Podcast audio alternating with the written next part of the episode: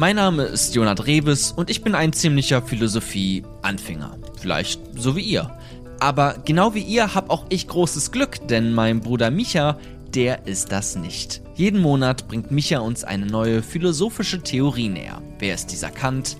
Wovon redet Judith Butler oder was ist eigentlich Liebe? All das musst du nicht extra studieren.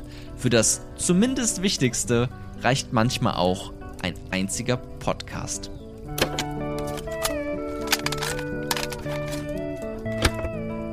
1932 gab es einen Briefwechsel zwischen Albert Einstein und Sigmund Freud. Einstein wollte nämlich wissen, warum Krieg? Wie kann es sein, dass es immer wieder zu solch grausamen, scheinbar unmenschlichen Taten kommt? Freud hat Antworten darauf. Was ist überhaupt ein Krieg? Und was hat unser Todes- und Lebenstrieb damit zu tun? Ach, und außerdem beantworten wir natürlich noch ganz nebenbei, wie denn Weltfrieden möglich wäre. Ja, klar, kein Problem.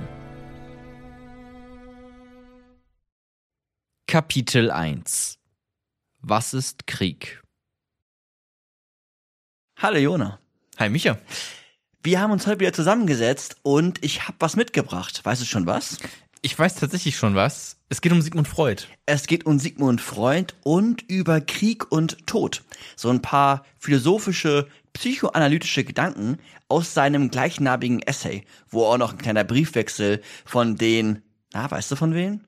Ja, ich, ähm, du hast nämlich auch so ein kleines Büchlein, äh, das liegt hier sogar äh, auf dem Tisch gerade. Ganz genau. Wo das äh, alles drinsteht, das habe ich auch, ein Briefwechsel mit Albert Einstein. Ganz genau. Was ich krass fand, weil das ist eh immer so faszinierend, wenn man von zwei so großen Namen mitbekommt, die dann plötzlich in der gleichen Zeit gelebt haben und einfach miteinander geredet haben, irgendwie durch den Park gemeinsam spaziert sind und äh, sich irgendwelche Theorien äh, hin und her geworfen haben. Und das jetzt hier scheinbar mit einem Briefwechsel. Genau, das ist eine kleine Essaysammlung, die ihr euch auch gerne mal, ja, mal reinschauen könnt. Ist auf jeden Fall lohnenswert und ansonsten lauscht dem Podcast. Ja. Jetzt habe ich am Anfang ja immer eine Frage oder meistens eine Frage mitgebracht. Und auch diesmal ist es wieder soweit. Und zwar wollte ich dich fragen, mhm. erstmal so als übergeordnete Frage und dann schauen wir mal, was der Podcast dazu zu sagen hat. Und äh, die ZuhörerInnen dort Ja, draußen auch, die, auch dürfen drauf, auch zu Wort kommen. darauf geantwortet haben, auf diese Frage, die du jetzt, ja. Ist Weltfrieden möglich? Was meinst du? Weltfrieden, okay. Ganz- Es ist immer, es ist auch immer so, okay, ich weiß, also wir, wir fragen ja auch die Leute da draußen, die ihr jetzt hier gerade zuhört. Das heißt, ich habe die Frage auch schon mal gesehen in, in unserer Instagram-Story, habe aber, ich mache mir immer keine Gedanken. Ich warte immer genau bis zu diesem Punkt und werde immer wieder erneut überrascht und muss deswegen direkt nachdenken und okay, warte, kurze Gegenfrage tatsächlich. Ja. Weltfrieden, Ja. also kein Krieg. Oder wie Das kann ich das? Ja, das sind jetzt deine Assoziationen erstmal. Ist Weltfrieden möglich? Okay. Weltfrieden, da denke ich an jetzt nicht irgendwie, wenn wir beide uns streiten, dass deswegen es kein Weltfrieden gibt. Also das glaube ich nicht. Ich glaube, es wird immer irgendwie Streitereien zwischen Menschen und sowas. Aber das ist ja auch irgendwie geschenkt. Es geht jetzt, so wie ich es verstehe, eher darum, Nationen kämpfen die gegeneinander oder Bevölkerungsgruppen oder halt, also so richtige Kriege irgendwie. Und ich glaube schon. Ich weiß nicht, ob ich da zu naiv dran gehe, aber ich sag mal so, ich kann es mir vorstellen. Und äh, wenn ich es mir vorstellen kann, ist es doch vielleicht eigentlich gar nicht so unrealistisch. Also ich kann mir schon vorstellen, dass es Kriege haben ja auch immer Gründe, irgendwie, ob das jetzt Unterdrückung ist oder Rohstoffe, die irgendwie, um die gekämpft wird. Und ich kann mir das alles vorstellen, dass das alles Probleme sind, die man als Menschheit gemeinsam schafft zu lösen. Also, dass es keine Kriege mehr um Öl gibt oder um Wasser, was jetzt vielleicht in der Zukunft immer häufiger der Fall sein wird, sondern dass wir das vielleicht auch irgendwie gemeinschaftlich hinbekommen. Durch Technologien, durch neue Gesellschaftssysteme, was weiß ich, ist auch egal. Nur dieses, diese Fantasie habe ich, um mir das vorzustellen. Deswegen glaube ich auch, dass es möglich wäre. Okay, also es- es reicht quasi. Dein Argument ist, weil ich es mir vorstellen kann. Ach, ist- scheiße, ist ein scheiß Argument, ne? Weiß ich nicht. Kann man ja erstmal so nehmen. Ja, kann man sich halt, man kann sich halt vieles. Ja, man kann sich Vorstellen. vieles vorstellen. Aber das ist dein Argument, oder? Weil ich es mir grundsätzlich vorstellen kann, wie so ein Warte, Gedankenexperiment. ich, ich kann es mir vorstellen und ich finde es nicht abwegig. Okay. mal so. okay, ja. Also ich kann es mir gut vorstellen, dass wir sowas in den Griff bekommen. Ich sehe es jetzt auch nicht irgendwie in den nächsten paar Jahren, dass wir jetzt Weltfrieden haben, aber jetzt ganz allgemein gesprochen finde ich nicht, dass wie vielleicht andere argumentieren würden, dass der Mensch von Natur aus einfach so ist, dass er immer streitet und immer im, im großen Stil Krieg anzettelt. Hab ich nicht das Gefühl. Da habe ich schon ein sehr positives Menschenbild, wo ich meine, dass der Mensch auch dazu fähig ist, im, in Frieden zu leben und das auch will und alles dafür tut. Ja. So. Dann ist ja gut, Wenn die Rahmenbedingungen Ja. stimmen, sozusagen. Dann ist ja gut, dass wir heute uns mit Sigmund Freud ein bisschen befassen. Gleichzeitig habe ich das jetzt so verstanden, okay, Frieden ist so ein bisschen so eine negative Definition, die du herangeführt hast. Ne? Also Frieden ist gleich die Abwesenheit von Abwesenheit von Krieg. Abwesenheit von Krieg ist jetzt kein positiver Begriff von Frieden, sondern erstmal ein negativer Begriff von Frieden. ja, Also die also, Abwesenheit also wie man es definiert hat. Mhm. Äh, Negativ im, im Sinne von die Abwesenheit Ja. von etwas, ja. Ja, die Abwesenheit von Krieg. Und das ist grundsätzlich denkbar, auch wenn man vielleicht zurückschaut, irgendwie das Gefühl hat, irgendwie gab es schon immer Krieg. Vielleicht ist erstmal so ein Ja. Gef- Gefühl, vielleicht ist das ja gar nicht der Fall. Und deswegen aber, weil es vorstellbar ist, kann man auch sagen, okay, ich kann mir eine Welt vorstellen, wo Weltfrieden herrscht. Ja. Vielleicht hat diese Welt aber auch nur noch irgendwie äh, fünf Menschen und dann ist es vielleicht nicht so schwer, Weltfrieden herzustellen. Vielleicht sind es aber auch äh, fünf Milliarden. Ja, ja, klar. Oder halt 14 Milliarden, ne, wo wir jetzt tendenziell äh, uns hinbewegen. Aber ja, genau. Also ich, ich, ich bleib dabei. Ich habe da, ich habe da so ein positives Menschenbild. Ich, ich würde uns theoretisch in der Theorie zutrauen. Dann lass uns doch mal hören, was die Zuhörenden dazu gesagt haben und danach, was Freud dazu vielleicht ein bisschen beitragen kann. Also ich glaube, dass Weltfrieden nicht möglich ist. Ich denke, die Menschen werden immer etwas finden, was sie begehren. Und zwar so stark, dass sie eben dafür gegen andere Menschen in den Krieg ziehen. Ich würde sagen, wenn man Weltfrieden jetzt ganz einfach ex negativo definieren würde als Welt ohne jegliche Art von Krieg, dann würde ich persönlich sagen, dass der Mensch in seiner jetzigen Evolutionsstufe auf gar keinen Fall dazu fähig ist. Und ob die Welt noch existiert, bis er dann die Evolutionsstufe erreicht hat, wo er Weltfrieden ermöglichen könnte, da bin ich mir auch nicht so sicher. Ich bin überzeugt davon, dass es keinen Weltfrieden geben kann, da der Mensch eben nicht dieses erleuchtete moralische Wesen ist, für das wir uns gerne halten, sondern am Ende des Tages sind wir ein Tier, dem dem Drang, sich zu verteidigen, unser Territorium zu verteidigen und zu kämpfen, eben auch innewohnt.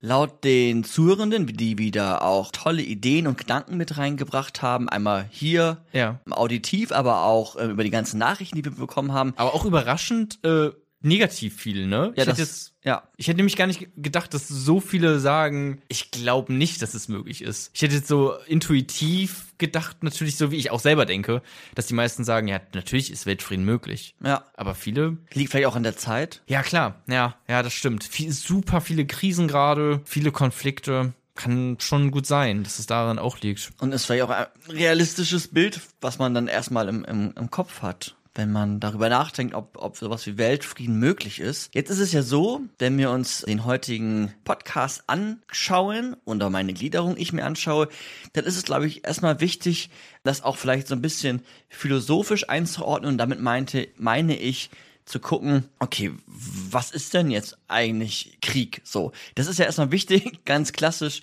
äh, zu klären, um dann sagen zu können, ob Weltfrieden, wenn das tatsächlich so ein negativer Begriff ist, also die Abwesenheit von Krieg, ähm, ob das möglich ist. Wenn man sich jetzt das Thema Krieg anguckt, erst einmal philosophisch. Sigmund Freud würde ich auch als Philosoph in vielerlei Punkten einordnen, Psychoanalytiker, Ja. Philosoph, ähm, kennen ja auch die meisten. Genau, eigentlich bekannt von der Psychoanalyse, Genau. dieses Ich, Es, über-Ich hat man vielleicht schon mal Triebe. gehört. Ja. Äh, Unterbewusstsein, so das sind so Unbewusstes. Unbewusstes, so Vorbewusstes. Das war das Unterbewusste. nee, ich glaube, vorbewusst ist da nochmal was anderes. Na, egal. Äh, echt? Micha schüttelt den Kopf, aber das habe ich so im Psychologieunterricht damals Es gelernt. gibt, also meiner Meinung nach, unbewusst, Okay. unterbewusst, schrägstrich vorbewusst, bewusst. Okay. Oh, das kann, ja gut, das kann natürlich auch sein. Aber oft sind ja so Begrifflichkeiten, hat man auch verschiedene Begrifflichkeiten für eine dieselben Sache. Auf jeden Fall, das ist Sigmund Freud. so für alle, die noch nie was von Sigmund Freud oder kurz Hilfe haben wollten, die einzuordnen. So diese Schlagworte kann man dazu nennen. Ganz genau. Wenn man sich das aber jetzt philosophisch zunächst einmal anschaut, Krieg. genau, Krieg, Ja. dann ist es auch so, dass man bemerkt, dass, ja, man findet da schon zu Sachen, aber vielleicht weniger als zu anderen Themen. So war zumindest mein, meine Recherche quasi. Also, Zum Beispiel im Philosophielexikon habe ich keinen Eintrag zu Krieg gefunden. Erstmal auffällig. So, erst einmal auffällig. Ja. Wenn man dann so ein bisschen weiter schaut, dann findet man schon Gedanken ähm, bei Immanuel Kant, den kennen ja einige, bei Thomas Hobbes, bei Platon, Thomas von Aquin, den kennen jetzt noch nicht vielleicht so viele, oder du wirst ihn nicht so gut kennen. Mittelalter, oder? Ja, Ja. gut, wow. Hans Jonas, Okay, das klingt mir ein bisschen zu, ein bisschen zu ironischer Unterton gerade mit deinem, okay, wow, immerhin zeitlich eingeordnet, come ja, on. ja, Hans Jonas, aber auch Freud, da, da findet man auf jeden Fall Ideen zum Kriegen oder auch eine Schrift zum Weltfrieden oder Ja. zum ewigen Frieden bei Kant. Und wenn man sich jetzt den Begriff Krieg anschaut, dann ist es vielleicht erst einmal übersetzt als Streit, als Kampf, als eine bewaffnete Auseinandersetzung. Das reicht aber noch nicht, um mit dem Begriff jetzt gut hantieren zu können oder auch ein Konstrukt aufbauen zu können. Von daher, wenn man jetzt weiter forscht, und so würde ich auch heute den Kriegsbegriff verstehen wollen, und so werde ich ihn auch heute in den Podcast verwenden, als organisierte kollektive Gewalt. Krieg ist organisierte Ja. kollektive Gewalt. Mit organisiert meine ich tatsächlich, dass es gering spontan ist, dass es total geplant ist, wenn so etwas stattfindet, dass gewisse Strukturen vorherrschend sein müssen, damit eine organisierte kollektive Gewalt stattfinden kann. Mit Kollektiv ist oder sind die Menschenmassen gemeint, die daran teilnehmen und zumeist ja durch einer Form der Elite beherrscht werden. Das Kollektiv beherrscht von einer von einer Elite. Wie auch immer die Elite dann im, im Genauen aussieht. Okay, also ob jetzt Elite als Diktator oder Elite als Parlament, so, das ist dann in diesem Fall egal. Aber es gibt, es gibt sozusagen eine Hierarchiekette Genau. bei dem Ganzen. Richtig, richtig. Okay. Und Gewalt wirklich als, naja, dass das Menschenleben im Kauf genommen werden, dass dass äh, Tod stattfindet, dass Ja. Zerstörung von Lebensgrundlagen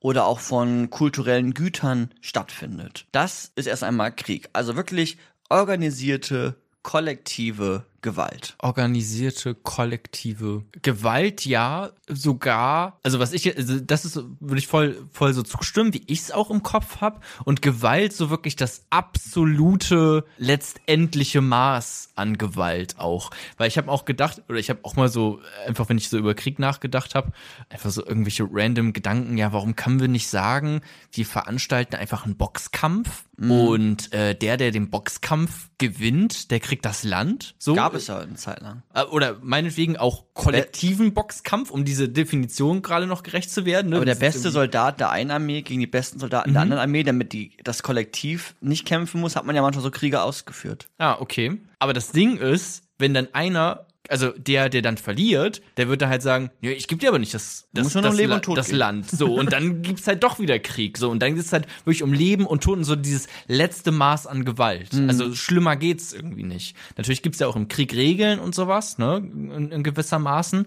Aber es ist trotzdem das, das Letztendliche Ja. an, an Gewalt. Also dieser Gewaltbegriff ist einfach äh, sehr stark dabei. Richtig, richtig. Wenn man jetzt den Begriff sich bei Platon zum Beispiel anguckt, Philosoph aus der Antike, Ja.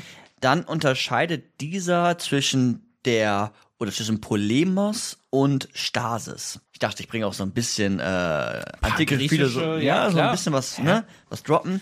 Natürlich. Polemos ist der äußere Krieg. Also wenn ein Feind des, oder es geht um einen Feind des Staates. Und Stasis ist der innere Krieg. Das ist der Kampf zwischen den Staatsbürgern. Also man könnte vielleicht auch von Bürgerkrieg sprechen. Innerhalb eines Staates. Genau, innerhalb eines Okay, Staates. Ne? ja, okay, ja, Bürgerkrieg ist dann, glaube ich, das, was ich auch benutzen würde. Ist, Ja. ist Stasis oder was meinst Genau, Stasis. Und Polemos ist der Krieg gegen einen Feind des Staates. Ja, okay. Ne, also einmal zwischen Nation oder zwischen Genau. Nation und Terrororganisation. Ja, ja, erstmal genau. Er sagt jetzt weiter, also Platon sagt jetzt weiter, dass er, wenn es jetzt um den inneren Krieg geht, Ja. also Polemos, Nee, innere Krieg ist nicht Polemos. doch, doch, äh, Stasis, sehr gut aufgepasst. Ja. Stasis ist der innere Krieg und den lehnt Platon vollkommen ab und da ist Frieden das oberste Ziel. Also innerhalb eines Staates Ja. ist Frieden das oberste Ziel. Jetzt Okay. ist es, es ist aber so bei der Polemos, also der äußere Krieg, Oh oh, Platon, enttäusch mich nicht. da, na, wir gucken mal. ist er grundsätzlich erst einmal gerechtfertigt. Der Krieg gegen Feinde des Staates ist grundsätzlich erst einmal gerechtfertigt. Und Feinde des Staates sind in dem Falle Barbaren. Ah, also auch okay. Nationen, die dann in dem Fall nicht zu Griechenland oder zu, Ja. ja, zu, quasi zu dem inneren Zirkel von den Staaten gehört, die irgendwie vielleicht dann doch freundlich sind. Na, also es geht dann nicht zwischen ähm, Athen und Sparta oder so, sondern wirklich zwischen Athen und Barbarenvölkern, was auch immer das dann im, Okay. im Genauen immer ist. Klingt ein bisschen wie so eine Abstufung zwischen, keine Ahnung, kultivierten Bevölkerung und unkultivierten, Mhm. Ja, die Barbaren denn Ja. dann. Also, was ja auch komplett verdreht ist, einfach, ne? Also ist ja, kannst ja kaum einschätzen so. Mhm. Oder klingt einfach so, als wäre da schnell mal gesagt, ja, die sind halt nicht kultiviert und können den einfach schonungslos äh, über den Haufen rennen. Also ja, klingt noch ein bisschen verdreht. Jetzt, wenn man jetzt quasi nochmal in die, in die moderne oder die Neuzeit schaut, ähm, dann gibt's ja auch verschiedene Begriffe, die mit Krieg assoziiert werden. Ich glaube, die sind auch nochmal wichtig, einfach zu, zu erwähnen. Ne? Also wir haben ja so etwas wie Bürgerkrieg, hast du schon gesagt. Ja. Wir haben so etwas wie Angriffskrieg, was wir vielleicht aktuell in der politischen Lage wiederfinden. Wir haben so etwas wie Raubkriege. Wir haben so etwas wie Verteidigungskriege auch. Ja, wir also haben, Angriffskrieg von Russland auf die Ukraine genau in dem, ja auch. in ne? dem Falle. Ja. Wir haben ähm, Weltkrieg. Ja. Wir haben ähm, einen Kalten Krieg oder auch einen heißen Krieg. Ähm, wir hatten so etwas wie wie Glaubenskriege. Also es gibt immer viele gute Gründe und ähm, dann auch Ursachen und Bedingungen und Orte, wo Krieg quasi stattfindet. Also organisierte kollektive Gewalt, um das nochmal zu sagen. Und es sind ungefähr, also bisher zwischen drei bis vier Milliarden Menschen äh, durch, durch Krieg äh, gestorben. Das äh, ist eine Menge, oder? Also menschheitsgeschichtlich, ne? Ja. Also von, an, Ja, ja, von klar. null bis jetzt. Aber ich meine, die mei ja, ja, trotzdem ist es einfach viel. Oder auch generell, wenn man ja so ein bisschen in die Historie zurückblickt. Ich habe jetzt auch nicht alles im Kopf, aber es ist ja schon einfach auch immer Krieg gewesen, oder? Es ist ja jetzt schon gerade, wie es jetzt noch, auch muss man ja eigentlich auch sagen, vor kurzem war, auch hier vor allem in Europa, ja die längste Spanne, wo wir einfach mal Frieden haben oder auch hatten, ja zum Teil.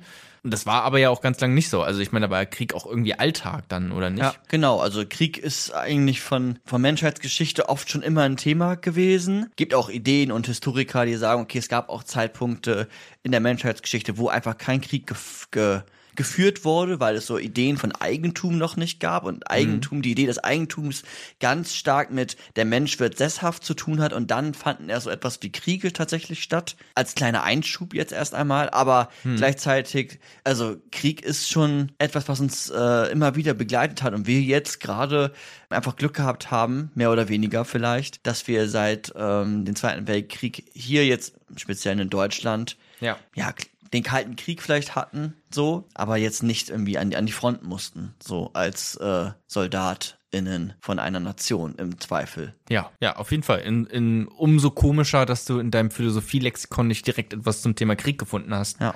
Also kannst du damit mitgehen als organisierte kollektive Ja. Gewalt? Ja, also ich weiß nicht, ob ich mir, ja, doch, kann, also kann ich auf jeden Fall so mitgehen jetzt erstmal. Dann haben wir den Begriff quasi schon mal geklärt, so ein bisschen eingeordnet, auch gemerkt, welche Spielereien des Begriffes es gibt. Kalter Krieg, heißer Krieg, Bürgerkrieg, Weltkrieg etc. Wirtschaftskrieg könnte man vielleicht auch noch anwenden. Stimmt. Ja. Ähm, und dann gehen wir jetzt mal ins nächste Kapitel und schauen, Okay. was kann ein Psychoanalytiker eigentlich zu dem Thema Krieg sagen?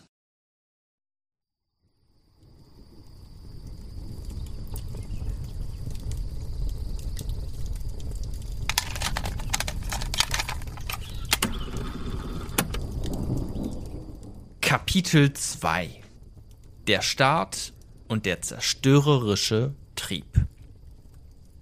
Egal ob Polemos oder Stasis, psychoanalytisch gesehen ist Krieg erst einmal etwas total Grausames. Krieg ist etwas, wo der Mensch, also das Individuum, lediglich nur noch ein bloßes Objekt ist von dieser kollektiven Gewalt, von dieser organisierten Ja. kollektiven Gewalt, ist der Mensch im Krieg lediglich ein bloßes Objekt der Ereignisse. Ein bloßes Objekt der Ereignisse. Wir werden jetzt in diesem ähm, Kapitel quasi die, die Brille, die wir jetzt quasi aufhaben, scharf stellen so ein bisschen. Das Brennglas scharf stellen, sagt man das so? Ich weiß es nicht.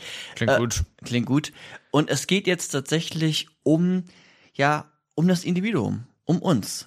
Um uns als Einzelner, der sich jetzt im Krieg befindet oder wo der Einzelne im, im Mittelpunkt der Gedanken von Sigmund Freud sind. Es geht Ja. natürlich auch immer um den Staat, der da irgendwie gerade Krieg führt, aber auch Ja.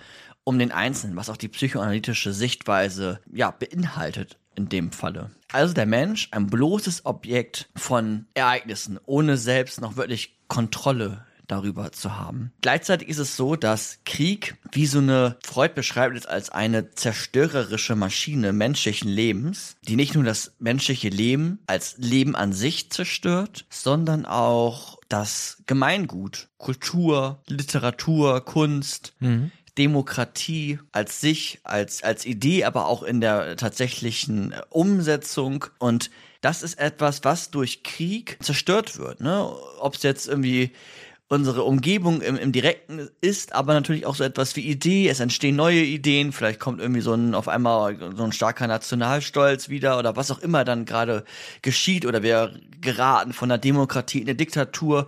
Krieg ist erst einmal etwas, was auch mit Umbrüchen zu tun haben kann und oft zu, tut, zu tun hat, wenn tatsächlich dann Krieg zwischen zwei oder mehr Staaten tatsächlich stattfinden. Und der Einzelne in dem Fall ist dann in diesem Kabinett von Krieg ein bloßes Objekt der Ereignisse. Kriegstreibende Staaten sind ja jetzt die, die Kriege führen. Stimmt's? Ja, klar. Genau. Und Staaten, was sind das eigentlich? Naja, Staaten sind ja etwas, was durch Völker sind ja, sind quasi ja Teil des Staates. Also Völker werden durch Staaten und Staaten durch Regierungen präsentiert, äh, repräsentiert. Also wir haben quasi, ne, die Bevölkerung Deutschland, die wird repräsentiert durch den Staat Deutschland. In der Demokratie schon.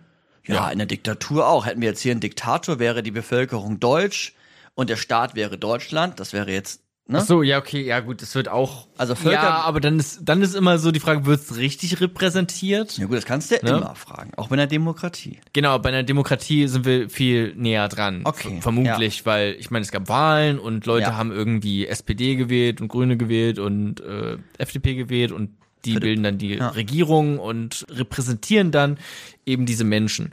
So. Aber ja, klar, bei einer Diktatur hast du natürlich auch, wenn du einfach nur draufblickst, okay, dieses Staatsoberhaupt repräsentiert oder soll repräsentieren die Bevölkerung. Genau, da- das ist nämlich dann quasi der dritte Schritt. Also wir haben Völker, die werden durch Staaten repräsentiert und der Staat wird repräsentiert durch die Regierung Ja. oder halt durch den Diktator. Aber wir haben quasi ne, so wie so ein Dreibein. Bevölkerung, die Idee eines. Nationalstaates, der irgendwie regiert wird, Mhm. wo Einzelne in Machtpositionen sind und das sind dann die Regierungen, wie auch immer wieder die zustande gekommen sind. Demokratisch, diktatorisch, monarchisch, wie auch immer, aristokratisch, kann, was auch immer. Ja. Das ist quasi so die, ne? Und der, der jetzt der Krieg führt, ist ja der Staat. Also der, der von, den, von der Bevölkerung repräsentiert wird, aber dann ja im, im Zweifel eigentlich durch die Regierung. Also die Regierungen führen ja oft dann doch mehr oder weniger Krieg erst einmal. Also die sind ja quasi dann die Repräsentanten von der Bevölkerung, die dann gegen ein anderes, ja, die, die Befehle geben, die Macht die haben, die Befehle Befehle geben, ja. geben zu können. Natürlich brauchen die auch dann das, das Volk wie auch immer hinter sich. Aber es ist quasi die Idee erst einmal, dass dieser Staat da gerade oder der kriegstreibende Staat besteht aus dieser Konstellation. So. Von, ja, okay, äh, okay, also wir haben Bevölkerung ganz unten sozusagen, Ja. als, als, als gru- grundsätzliches, okay, die Bevölkerung ist natürlich erstmal da. Die Bevölkerung geht quasi auf in so eine Art Staat oder in, in einen Staat. Ja. Also der Staat ist eigentlich die Bevölkerung, wenn man so will. Mhm. Und dieser Staat wird aber natürlich auch von einzelnen Menschen, von einzelnen Personen regiert, äh, nämlich von der Regierung. Genau, Die die den Staat wiederum, also sozusagen äh, repräsentieren. und genau, und weil sie Das den ist so Staat dieser Dreiklang. Bevölkerung, Staat, Regierung. Genau, und dann wieder quasi auch wieder nach unten, ne? also die Regierung hat einen direkten Einfluss auf die Bevölkerung. Ja. Okay, genau. Und am Ende sind es aber die Regierungen, die sagen, ich als Regierung, der ich ja den Staat und die Bevölkerung repräsentiere, bla bla, aber die Regierung sagt, Tritt in den Krieg ein. tritt in den Krieg ein. und kann sagt, auch nur den Krieg beenden. XY an oder ich verteidige mich gegen XY. Genau. Die sind ja auch dann, die den Krieg beenden, ne? Wie beim Zweiten Weltkrieg, als dann die quasi Offiziere den Krieg dann beendet haben. Jetzt ist es weiter so, dass wenn jetzt kollektive Gewalt stattfindet, nehmen wir jetzt einfach mal zwei Staaten. Staat X und Staat Y. Und da findet jetzt kollektive, organisierte Gewalt statt. Also wir haben Krieg zwischen X und Y. Ja. Dann bemerkt der Einzelne, der repräsentiert wird von der Regierung, dass sich irgendwie etwas ändert. Also das ganze Umfeld verschiebt sich so ein bisschen und es ändert sich etwas. Es ändert sich natürlich ganz viel, aber jetzt so die Beobachtung von Freud, so exemplarisch einfach.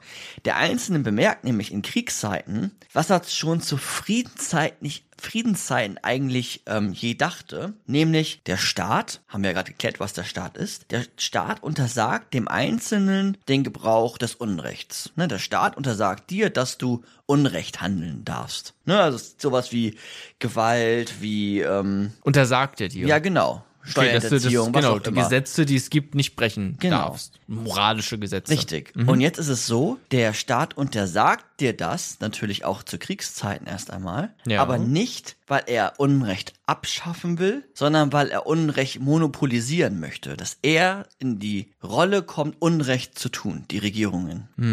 Ne, also, wenn wir jetzt im Krieg sind, dann ist eigentlich ja vielleicht zuvor der Staat wie der Wächter der Normen, der Wächter über alles, was innerhalb dieser Nation, ähm, wie es zu funktionieren hat, wie etwas gerecht sein kann. Und das wird im Krieg alles mehr oder weniger vergessen, zur Seite gedrängt. Es entsteht ja eine ganz andere Form von, von Regierung. Also, weiß ich nicht, wenn wir vorher noch in Demokratie waren, ist auf einmal alles viel direkter, viel schnell umsetzbarer. Es werden Gremien nicht mehr mit eingeschaltet. Firmen werden dazu veranlasst, äh, Kriegsmaschinerie zu produzieren. Du Ja. wirst aus deinem äh, Fernsehjob rausgezogen und musst äh, zur Bundeswehr bis Ja. hin zu ganz, äh, Enteignung, einfach random diesen Reich, die enteignen wir. Also der, der, der Staat kommt in die Rolle, Unrecht zu handeln. Und wie gesagt, nicht, weil er es abschaffen will, was ja eigentlich die schönere Idee ist. Wir wollen in möglichst einer unrechtfreien Welt leben, ne, also dass sie quasi in einer gerechten Welt leben, aber er verschiebt das nur, sagt Ja. jetzt Freud, und monopolisiert dieses Unrecht, dass er der ist, der dann noch Unrecht handeln darf. Und alle anderen haben sich bitte daran zu halten und zu orientieren. Okay, Un Unrecht im Sinne von, weil man könnte ja drüber diskutieren, ist das jetzt moralisch falsch? Also ist es dann vielleicht auch, weiß nicht, wenn man sich jetzt verteidigen muss und wir brauchen irgendwie, keine Ahnung, Panzer oder sowas. Und das muss irgendjemand herstellen, ist es dann nicht auch moralisch richtig, weil wir uns ja verteidigen müssen und Leute beschützen müssen hier, zu sagen, okay, äh, du äh, äh, Firma, die sonst, äh, weiß ich nicht, irgendwie einfach nur Stahl produziert hat, da werden jetzt Panzer produziert, so dass der Staat das denen diktiert, sozusagen. Aber Unrecht berechend im Sinne von, dass er sich eigentlich an diese Regeln, die es vorher gab, selbst jetzt nicht mehr hält, ne? Ja, genau. Er hält sich nicht mehr an die, die Regeln, die es vorher, vorher gab. Ja, nämlich dass also Und er Unternehmen natürlich selber entscheiden können, wie sie handeln wollen. Da greift jetzt der Staat einfach ein und sagt, okay, diese Regel gab's, aber jetzt in Kriegszeiten gilt die jetzt für uns zumindest äh, nicht mehr, weil wir können euch jetzt einfach sagen, was ihr zu tun und zu lassen Richtig, habt. Genau, und der Staat, also es ist ja jetzt quasi eine psychoanalytische Sicht, ne? Das Ja. Mhm. geht jetzt gar nicht so um moralische Kategorien. Aber der Staat, wenn das da der Fall ist, entmachtet auch das Individuum. Also das In- In- Individuum, also wir Einzelne erfahren so etwas wie, wie Ohnmacht. Weil der Staat verlangt ja auch total viel von uns. Er verlangt nämlich Gehorsamkeit. Er verlangt absolute Aufopferung dann für den Staat, für das Überleben der Nation, für den Angriffskrieg, was auch immer Ja. wenn eine Generalmobilmachung stattfindet und auch schon, schon sicherlich auch vorher. Und dadurch Sieht man ja auch in, der- in der Ukraine als so ganz aktuelles Beispiel, als es dort losging mit dem Angriffskrieg, also so in richtig in die, ich sag jetzt mal salopp, in die Vollen ging, dass ja auch die Männer einfach nicht mehr ausreisen durften Ja. aus der aus der Ukraine. Ne? Ja. Also da ist jetzt so vielleicht so ein ganz konkretes Beispiel, wo Indi Individuen, die sonst Reisefreiheit genießen konnten, dem plötzlich gesagt worden, nein, ihr müsst hier bleiben und dieses Land verteidigen. Ganz genau. Und auch der Staat hat eine Kontrolle oder erlangt dann eine Kontrolle zum Beispiel auch über über die Medien. Ähm, so etwas wie Zensur findet statt, wie Verheimlichungen, damit der andere, damit der Kriegsgegner nicht weiß, was gerade stattfindet. Ähm, Meinungsäußerungen werden eingeschränkt. Das passiert ganz ganz automatisch quasi. Also es wird alles viel zentrierter auf diese Regierung fokussiert und der Einzelne verliert immer mehr an Individualität, an, an Handlungsfreiheit, an Spielraum, sein Leben gestalten zu können. Ja. Und die Elite, nehmen wir jetzt mal die Regierung und Lobbyisten, was auch immer das jetzt im Genauen dann ist, vom Fall zu Fall zu klären, verfügt dann über das Leben ihrer Mitglieder tatsächlich. Und nicht nur über das, mit, über das Leben von den, nehmen wir jetzt mal Deutschland einfach, Ja. ähm, nicht nur über das Leben der Deutschen, sondern über wen noch?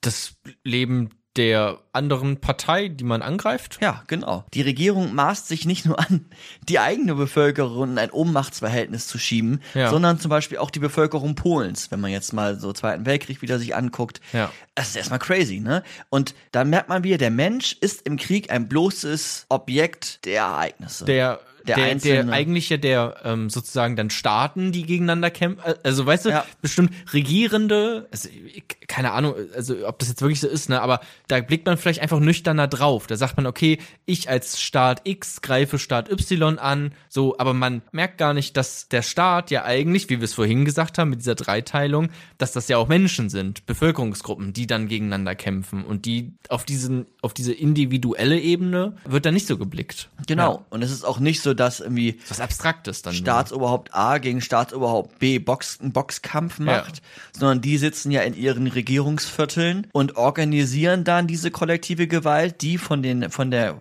von der Menschenmasse ausgeübt wird, ausgeführt wird Ja. durch Selbstaufopferung, durch äh, pure Gehorsam, durch Angst auch, durch Ideologien, die im Hintergrund und Vordergrund wiederzufinden sind.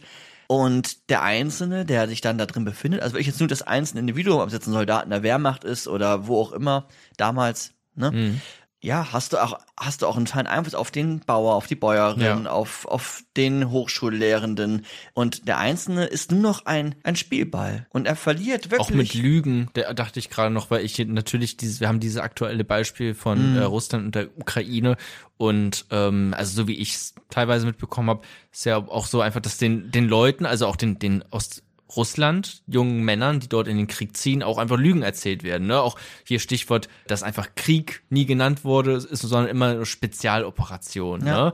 So, und das klingt natürlich gleich ganz anders und ach, das ist super einfach und easy und ihr geht dahin und weißt du, dass denen gar nicht richtig gesagt worden ist, was die dort überhaupt erwartet, ja. sondern die quasi Wissen vorenthalten wurde, also die quasi angelogen worden ja. sind. Und, ähm, und der Einzelne gerät jetzt in Ohnmacht. Er erfährt so etwas wie Kontrollverlust. Und das ist erstmal etwas, was, was Sigmund Freud beobachtet, wenn er sich das Verhältnis von, von Staaten und Krieg anschaut. Und er sagt jetzt weiter, naja, der Einzelne, ja, er, er erfährt Ohnmacht und Kontrollverlust, aber er ist ja auch Teil des Krieges. Und naja, wer führt da Krieg? Menschen führen da Krieg, sagt er erstmal. Es sind ja immer Menschen, die Kriege, die Kriege ähm, führen. Und es ist auch nicht nur Ja. ein, ein Einzelner, sondern der hat ja immer auch Tausende bis Millionen Menschen hinter sich.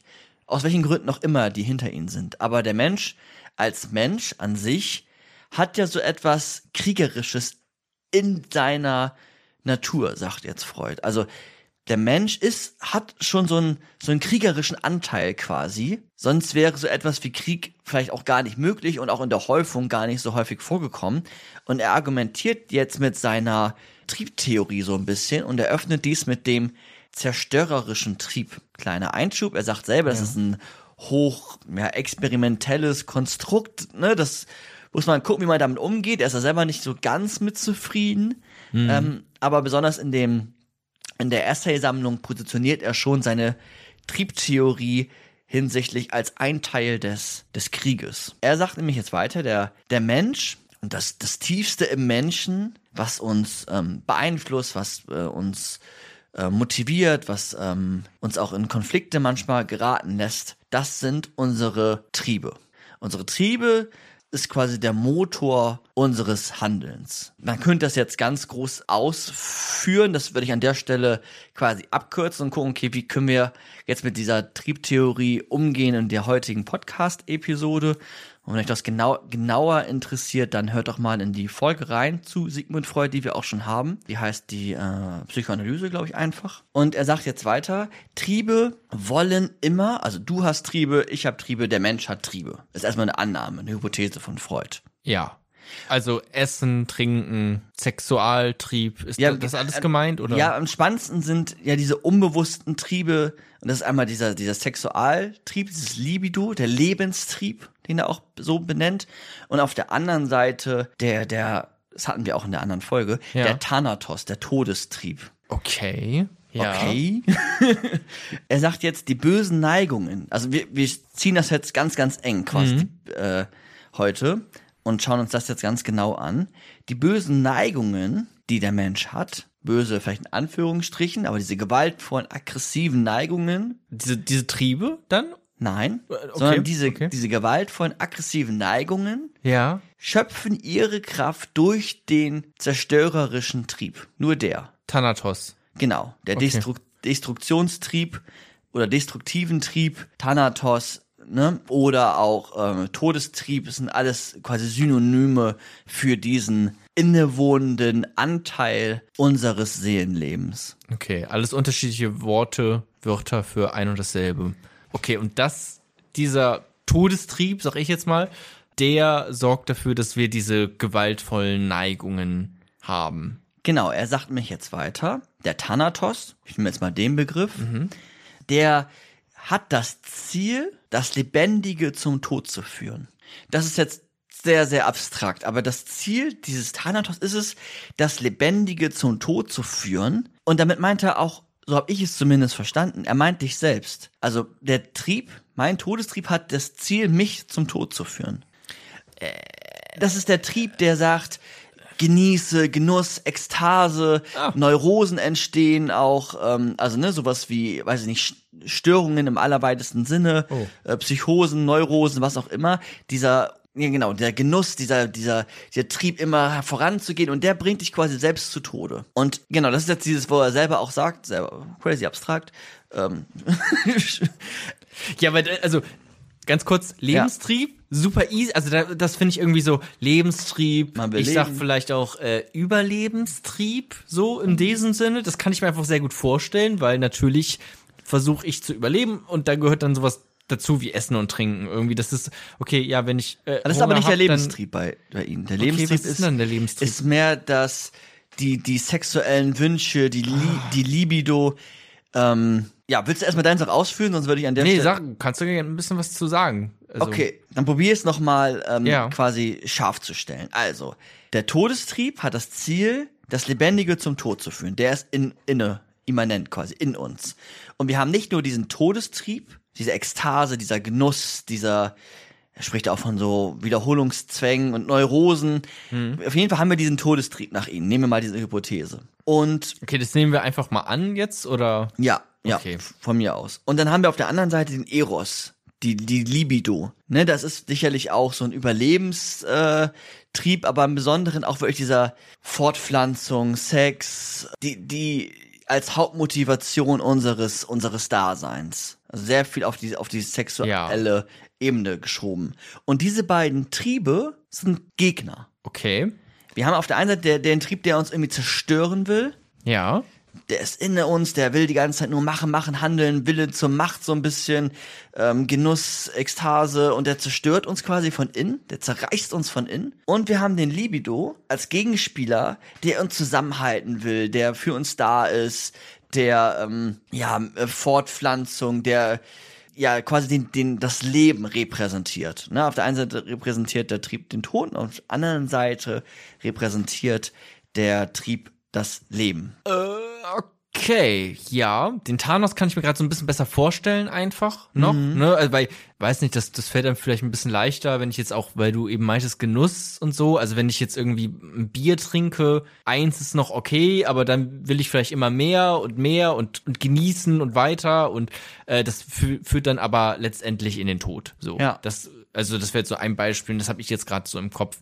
Beim Sexualtrieb oder diesen Lebenstrieb äh, ist gerade noch ein bisschen abstrakter. Ist auch, ja, Ähm, aber wir können das ja jetzt erstmal so, also das sind so zwei Player, die sich gegenüberstehen, ne? Ja, ja. Entscheidend ist mich jetzt, wenn man das quasi jetzt schluckt, Ja. dann ist jetzt entscheidend, dass der Todestrieb, in dem Falle Thanatos, Ja. Thanos ist so ähnlich, ist von den Avengers. Anspielung darauf? Ne, du hast gerade Thanos gesagt, ja natürlich. Ist ja der Ach, ich habe Todesgott. Thanos gerade. Ja. Ups. Ähm, der Todestrieb Kacknerd. wird jetzt gezügelt durch den Lebenstrieb. Achtung, jetzt noch einmal ganz genau zuhören. Die kämpfen ja gegeneinander. Ja. Und der Todestrieb setzt sich nicht so ganz durch. So. Und der Lebenstrieb, weil du lebst ja auch noch und, ne, setzt sich immer so ein bisschen durch. Und dadurch, sagt er jetzt, kommt der Hang nicht zur Selbstdestruktion, dass du dich selbst tötest, sondern zur Fremdaggression. Okay, weil ich diesen Todestrieb, den, den wir jetzt einfach mal so Genau. gesetzt annehmen, jetzt kann man auch lang drüber diskutieren und reden, aber Ja. ähm, den unterdrücken wir sozusagen etwas, weil der äh, Lebenstrieb vorherrscht Ja. in uns Ja. und weil wir diesen Todestrieb nicht auf uns selbst an, anwenden können, weil dieser andere Trieb halt nun einmal vorherrscht. Deswegen projizieren wir das auf andere Menschen oder, oder lebt sich das aus, indem Genau, wir ja. andere Menschen dann Leid zufügen, anstatt uns selbst. Genau, ja. Ganz, ganz genau richtig. Okay. Und aus dem Grund, oder nochmal einen ganz Schritt, kurzen Schritt zurück, ich glaube, es ist auch genau wichtig, das jetzt erstmal so zu verstanden zu haben und dann kann man an anderer Stelle das nochmal diskutieren, aber dass man jetzt quasi diese Hypothese erstmal annimmt, ne, Ja. Todes- und Lebenstrieb. Lebenstrieb könnte man auch noch ganz viel sagen mit Anna Freud und Bindungstheorie und wie auch immer. Bleiben wir aber erstmal Das ist jetzt Psychoanalyse. Genau, Ne? ja, ja. Okay. Bleiben wir aber erstmal einmal jetzt an der Stelle stehen. Dann Mhm. ist es nämlich genau das, diese, diese Aggression dir selbst gegenüber wendest du oder wenden sich nach außen. Und wenn man dieses Bild dann mitnimmt in den Krieg, dann könnte man auch so etwas sagen, dass die Tötung des Feindes im Krieg, jetzt im Besonderen im Krieg, nehmen wir das Verhältnis Krieg, auch als eine triebhafte Neigung, Handlung verstanden werden kann. Also wir haben dann quasi eine triebhafte Erklärung dafür, dass wir uns gegenseitig umbringen. Also diese Tendenz zur Aggression wandelt oder, oder schiebt sich nach außen, bewegt sich nach außen und findet dann ihre Vollendung, wenn wir tatsächlich eine andere Person Schaden zufügen. Aggressiv gegenüber sind bis hin zum Mord. Kann ja, als wäre wär zumindest auch so ein bisschen, also oder was dem jetzt gerade zugute führt, warum ich sagen würde, okay, kann gut sein, weil es erklärt auch ein bisschen einfach so generell diese äh, Lust an Gewalt, die man ja auch hat, also die viele Menschen einfach haben, die man auch sieht in der Art des Medienkonsums bei Leuten, also Killerspiele, Horrorfilme. Du, du möchtest was dazu sagen, Micha? Ja, man, man findet es quasi in der, in einer ganz kleinen Szene bei Freud, wenn wir jetzt bei Freud, also ja, das stimmt, was du sagst, und darauf komme ich gleich.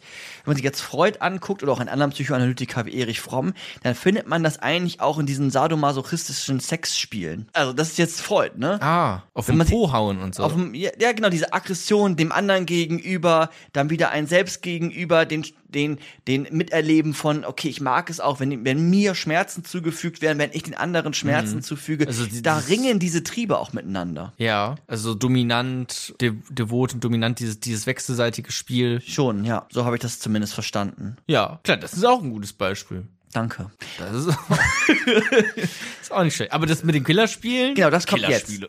Allem. Killerspiele.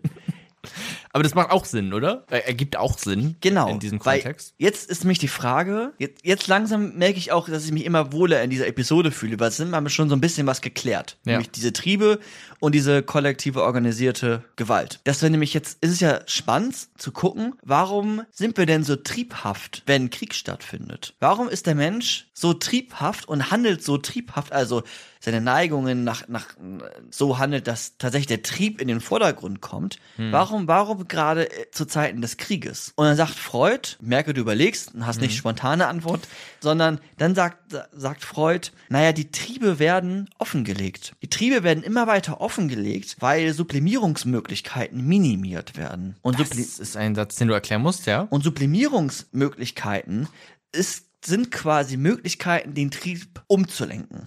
Den destruktiven Trieb umzulenken durch Kultur, Kultur. durch Videospiele, durch Erziehung, dass wir ähm, auch, ähm, dass Regeln vorherrschend sind, Ja. um, so, durch Erziehung nicht, dass man Kinder schlägt. Ähm, Ach so. Also, du hast Nee. so komisch gelacht. Nein, ach, ich habe gerade aus ganz anderen Gründen gedacht, nicht deswegen. Okay. Daran habe ich nicht gedacht. Einfach nur, weil bei Kill Killerspielen, ich sage das jetzt immer so, weil das ja einfach mal vor auch ein paar Jahren noch einfach sehr immer so eine Debatte war. Und wenn man das jetzt sagt, okay, Freud sagt, spielt eigentlich irgendwelche Ego-Shooter, weil solange ihr Ego-Shooter spielt oder Death Metal hört, was weiß ich, schreit die halt nicht wirklich andere Leute an oder erschießt wirklich andere Charaktere. Ja, genau. Und diese Regeln, dieses Konstrukt auch der Kultur quasi, hat dann oder beinhaltet dann so etwas wie Triebverzicht und Triebumleitung. Das ist jetzt äh, Stichwort Sublimierung. Sublimierung, genau. ne? Ich glaube, das war doch auch Veredelung des Ja, genau. Sexualtriebs, Genau, oder? richtig. Und wenn wir uns jetzt den Krieg anschauen, dann fällt das ja weg. Also diese ganzen Sublimierungsmöglichkeiten fallen weg. Und sie fallen im Besonderen dann weg. Und das sieht man auch, wenn man sich historisch oder auch leider gegenwärtig in verschiedenen Teilen der Welt anguckt, wie Soldaten handeln. Wenn, nehmen wir jetzt wieder das Beispiel Deutschland, einfach weil es ein bisschen länger her ist, wenn man sich anguckt, wie die Wehr, wie deutsche Soldaten in Polen gehandelt haben, also quasi als fremde Soldaten in einem Land, wo alle, wo, wo keine Regeln herrschten, wo man machen konnte, was man will, dann waren die total triebgesteuert. Dann gab es so etwas wie Massenvergewaltigungen, wie Verstümmelungen, wie random Leute töten, weil sie Lust dazu haben, etc. Weil diese ganzen Sublimierungsmöglichkeiten nicht mehr da sind. Und wir haben ja schon gesagt, wir können dieses Töten als triebhafte Neigung verstehen. Und wenn wir das so verstehen, dann ist quasi der Trieb offengelegt und Sublimierungen finden nicht mehr oder finden nur noch ähm, begrenzt, begrenzt ähm, tatsächlich statt. Aber hat's nicht was damit zu tun mit dem, was einem androht dabei auch? Also, oder das war jetzt zumindest mein Gedanke, den ich dabei hab. Wenn du jetzt in noch einer, also einfach in, in, in einer normalen Gesellschaft lebst, wenn du dort jemanden erschießt oder auch vergewaltigst, dann hast du natürlich auch äh, mit Konsequenzen zu rechnen. Und äh, in einem Kriegsumfeld idealerweise auch, aber praktisch,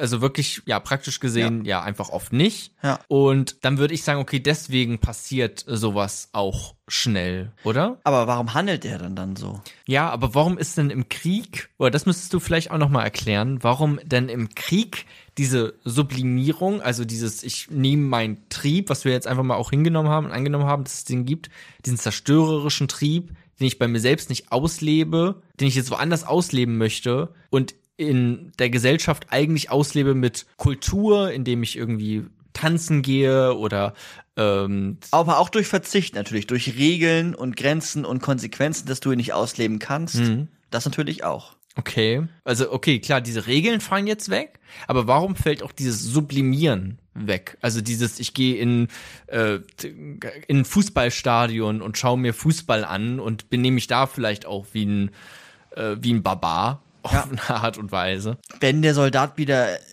in Deutschland ist, dann wird er sicherlich auch ins Fußballstadion gehen. Aber das gibt es ja jetzt in dem Kriegsgebiet nicht. Und der Trieb ringt ja auch immer, die Triebe ringen ja miteinander.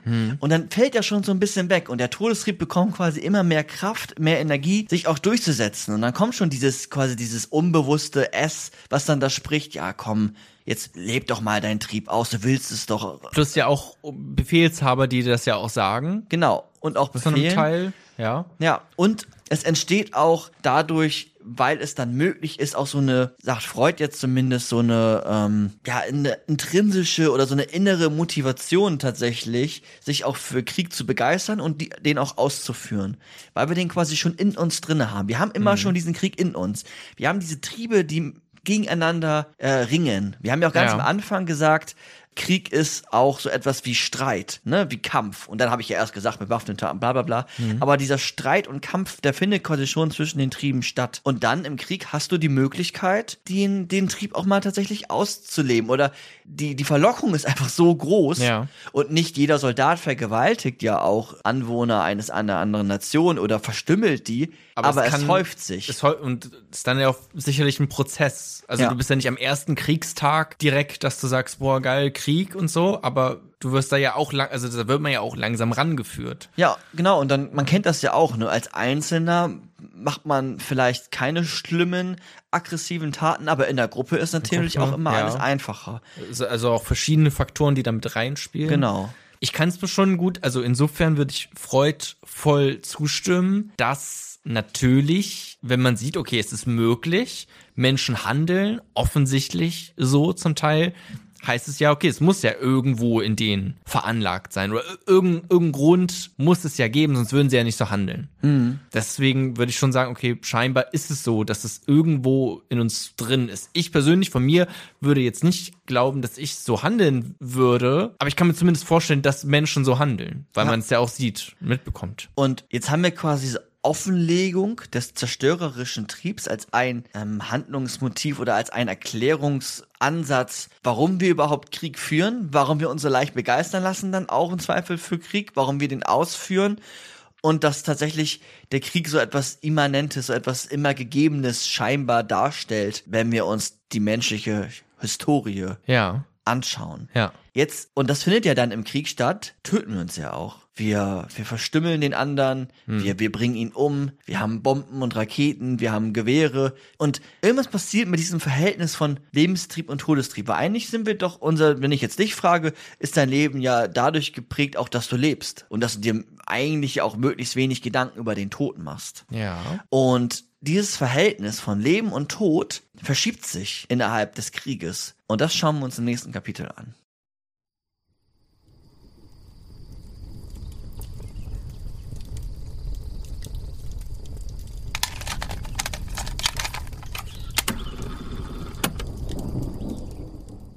Kapitel 3 Das Verhältnis zum Tod. Jetzt haben wir ja in den zweiten Kapitel gerade schon die beiden Konkurrenten, Gegenspieler Eros und Thanatos kennengelernt. Also einmal den Lebenstrieb, die, die Selbsterhaltung, auch die, die Arterhaltung, alles was dazugehört, Sex, Libido. Und auf der anderen Seite das zerstörerische, destruktive, Ja. der, der destruktive Anteil in unserer, in unserem Dasein. Und jetzt gucken wir uns eigentlich an, wie unser Verhältnis zum Tod ist, im Besonderen zu Kriegszeiten, weil da ist ja der Tod einfach nochmal überall, allumfänglich, allgegenwärtig. Da verändert sich etwas, weil das sind jetzt auch Beobachtungen, die, die Freud einfach ähm, gemacht hat, dass er sagt, während Friedenszeiten haben wir eigentlich die Tendenz, den Tod beiseite zu schieben. Wir hatten ja auch mal eine Episode zum Tod, wenn euch das genau, genauer interessiert. Ja. Grundsätzlich während Friedenszeiten haben wir, den, haben wir die Tendenz, den Tod beiseite zu schieben und aus dem Leben zu eliminieren. Man könnte auch sagen, richtig, tot zu schweigen. Wow. Komm schon. Das ist darauf, jetzt nichts, worauf ich hätte kommen können, aber aber ich habe darauf, naja, das war mein Moment heute. wow. aber ja, du hast natürlich, also hast natürlich recht. Ähm, also man macht sich einfach im Alltag selbst, natürlich nicht tagtäglich, täglich Gedanken um den Tod und auch sonst ist das ja alles sehr auch kultiviert und auch irgendwie ein bisschen zur Seite geschoben in unserer Gesellschaft auch. Also es gibt Orte, Friedho Friedhöfe, so ganz explizite Orte, wo man den Tod antreffen kann, aber sonst ist er nirgends. So als, als ein Beispiel Ja. jetzt, ne? Freud sagt jetzt in unserem Unbewussten, also darauf, wo wir jetzt keine direkte Kontrolle haben, aber was uns trotzdem im Denken, Handeln und Fühlen beeinflusst, Unbewusste. Ja. In unserem Unbewussten haben wir eigentlich sogar fast schon die Überzeugung, dass wir weitestgehend unsterblich sind. Also wir handeln und wir sind auch davon überzeugt, dass wir eigentlich gering mit unserem eigenen Tod erstmal zu tun haben und dass der Tod, also auch der Tod anderer, etwas ist, was zufällig ist. Dann ist der zufällig an einem Autounfall gestorben oder der hatte eine Krankheit und ist dann wieder daran gestorben. Im, im Alter, man ist dann auch so überrascht auf einmal von dem Tod. 96 Jahre, die Queen und alle sind überrascht, dass sie tot ist. Das ist, also das ist ja der Fakt, ist ja jetzt, äh, das ist ein Fakt quasi. In dem Moment, wir, viele Menschen, besonders im England oder auch woanders, wo sind überrascht, oh mein Gott, die Queen ist jetzt tot. Und Ja. das hat diesen Überraschungsaspekt quasi. Und diese konventionelle Behandlung des Todes, also wo Überraschung ein Aspekt ist, aber auch diese Überzeugung von eigentlich so einer Unsterblichkeit, dass wir uns gar nicht mit dem eigenen Tod oder auch den Tod anderer auseinandersetzen. Das verschiebt sich wenn wir uns im Krieg befinden. Also die konventionelle Handlung des Todes ist im Krieg nämlich eine andere. Nämlich dann auf einmal fällt ein Aspekt Besonderen weg, nämlich der des Zufalls. Krieg ist nicht mehr etwas, was zufällig ist, sondern etwas, was notwendig ist. Etwas, was uns dann jeden Tag auch begegnet und wir merken eigentlich die, die Essenz des Todes, weil Tod ist ja etwas Notwendiges. Der Tod beinhaltet immer einen Aspekt von Notwendigkeit. Du wirst sterben, ich werde sterben, ihr werdet sterben. Ja. Und der wird offengelegt quasi im Krieg, weil der Krieg führt dazu, dass der Zufallsaspekt wegfällt und der Aspekt der Notwendigkeit wieder nach, nach vorne tritt. Und die zu, Menschen. Ja, also zu einem gewissen, also ich meine, ich weiß ja trotzdem nicht auf die Minute genau, wann ich sterbe im Krieg. Das denn nicht. Aber insofern zufällig als sonst ist ja der Zeitraum einfach viel größer. Also sagen wir mal so ab, keine Ahnung, 60 oder sowas oder 70. Da, da steigt einfach immer weiter die Wahrscheinlichkeit, dass man stirbt in diesem Alter. Aber es ist ja eine viel größere Zeitspanne und insofern in dieser Zeitspanne auch irgendwie zufällig. Es kommt so aus dem Nichts. Und im Krieg befindest du dich einfach an einem Ort, an dem das alltäglich ist und jederzeit passiert. Kann und auch passiert. Ist das Genau. gemeint, oder? Und dass der Tod auch nicht mehr geleugnet wird. Also wenn Ah, jetzt, okay, ja. ne, in Friedenszeiten ist er eher geleugnet wird, dass man die Überzeugung hat, man ist irgendwie unsterblich, was ja auch ein innerer Schutz des, der Gesamtsituation darstellt. Aber diese Leugnung findet nicht mehr. Kannst du ja auch gar nicht mal. Dann Genau. kann gar nicht mehr stattfinden, weil es einfach so allgegenwärtig ist. Ja, Menschen sterben wirklich. Schreibt Freunde, ja auch. Menschen, Freunde, du selbst, du stirbst wirklich. Der, der Aspekt des Zufalls hat nur noch einen ganz kleinen Rahmen. Ja. Die Kugel geht mal links von dir vorbei und dann trifft sie dich rechts. Äh, Ja, Ja. das ist natürlich der Fall. Ähm, aber genau, diese Leugnung kann nicht mehr stattfinden, weil der Tod einfach allumgänglich ist. Und kein Zufall mehr im Ja. Besonderen. Und die Beobachtung würde ich euch auch erst einmal, einmal zustimmen, wenn wir uns das Verhältnis des Todes angucken, während Friedenszeiten und während Kriegszeiten. Und er sagt auch weiter, im Krieg, und das ist jetzt auch wieder aufgebaut auf den Destruktionstrieb, auf den Thanatos, auf den Todestrieb. Immer gleich drei Begriffe einfach für Ja. eine Sache. Ähm, Ganz, ganz wichtig. Ähm, Im Krieg werden zudem auch unsere Todeswünsche, die wir manchmal haben, die wir im Alltag ähm, sogar pflegen oder unbewusst, unbewusst stattfinden, so Sprüche wie hol ihn der Teufel oder so, das ist im Endeffekt ja eigentlich stirb. Ja. So. Ja. Ähm, die werden von dieses unbewusste Motiv findet Realität während Kriegszeiten. Und dieses Hol ihn der Teufel ist nicht nur ein, Hab noch nie jemand gehört, der gesagt hat, hol ihn der Teufel. ja, wir finden Aber- sicherlich auch andere Synonyme. Ähm, Eher sowas wie stirb. verpiss dich. Also Ja gut, dann hast äh, der, der Trieb des sich verpissen. aber aber ja, okay. Ich, trotzdem ist es ja, wir hatten ja vorhin auch noch andere Beispiele, auch äh, kulturell. Ja, oder Aber- ich, ich bring dich um, kann man ja auch mal sagen, Ja, und man fühlt klar. sich nicht aus. Und die werden aber dann, Geh verrecken. geh verrecken, ähm, werden, die werden dann während Kriegszeiten zur grausamen Realität. Also diese unbewussten Todeswünsche, so sagt er. Ja. Das, was uns sprachlich begleitet, da findet, habt ihr da draußen bestimmt auch jetzt einige Assoziationen, ähm, vielleicht auch in, der, in die Moderne übertragen. Diese Todeswünsche finden jetzt grausame Realität. Ne? Der, der, der Tod als etwas Massenhaftes, etwas nicht mehr Zufälliges, wird viel mehr Teil deiner Lebenswirklichkeit und auch nicht nur deiner Lebenswirklichkeit, sondern der gesamten gesellschaftlichen Wirklichkeit, Ja. wie sie sich dann gerade wiederfindet. Und naja, unsere Mordlust, diese Destruktionstrieb, ne? Der, der Thanatos, der kommt raus. Er setzt sich durch gegenüber den Lebenserhaltungstrieb, gegenüber den Libido und ähm, findet, äh, ja, sonst hat er vielleicht eine Sublimierung in der Sprache erlangt und diese Sprache werden dann zu, zu, ja, ganz kompliziert gesagt, vielleicht zu so performativen Akten, also dass ich quasi nächstes nicht nur sage, sondern auch tatsächlich in dem Moment dann ausführe und den hol den Teufel und dann stecke ich ihn an. Ja. Und weiter ist, ist, ist es so, vielleicht noch als kleiner Einschub diesbezüglich, dass unser zerstörerischer Trieb ja auch als etwas verstanden werden kann, was uns selbst schützt, um in dieser Welt dann noch zurechtzukommen, wo der Tod allgegenwärtig ist, wo Leid allgegenwärtig, allgegenwärtig ist, dass wir quasi die Angst, die auch manchmal vielleicht dahinter steht, die wir als Individuum rein psychologisch in dem Moment haben, kompensieren wir, wie so eine Überkompensation. Wir, wir schieben die Angst zur Seite nochmal zu und, und sind im Besonderen auch nochmal zusätzlich aggressiv als eine Form des, des Selbstschutzes. Also, ne, unsere Kriegsängste werden dann auch zu so Kriegsgelüste in dem, in dem Falle. Also, ne, auch Ängste kann man da nochmal so quasi so ein bisschen einschieben, aber das sagt Freud oder das sind so Freuds Gedanken, wenn er über den über den Tod in der in der Gegenwart und auch in der ähm, dann zur Kriegszeit nachdenkt. Ja. Um den Satz noch zu Ende zu bringen, Freud, der ist ja auch zu Kriegszeiten groß geworden. Also, ne, der hat den Ersten Weltkrieg miterlebt, der hat den Zweiten Weltkrieg dann noch so ein bisschen alles miterlebt.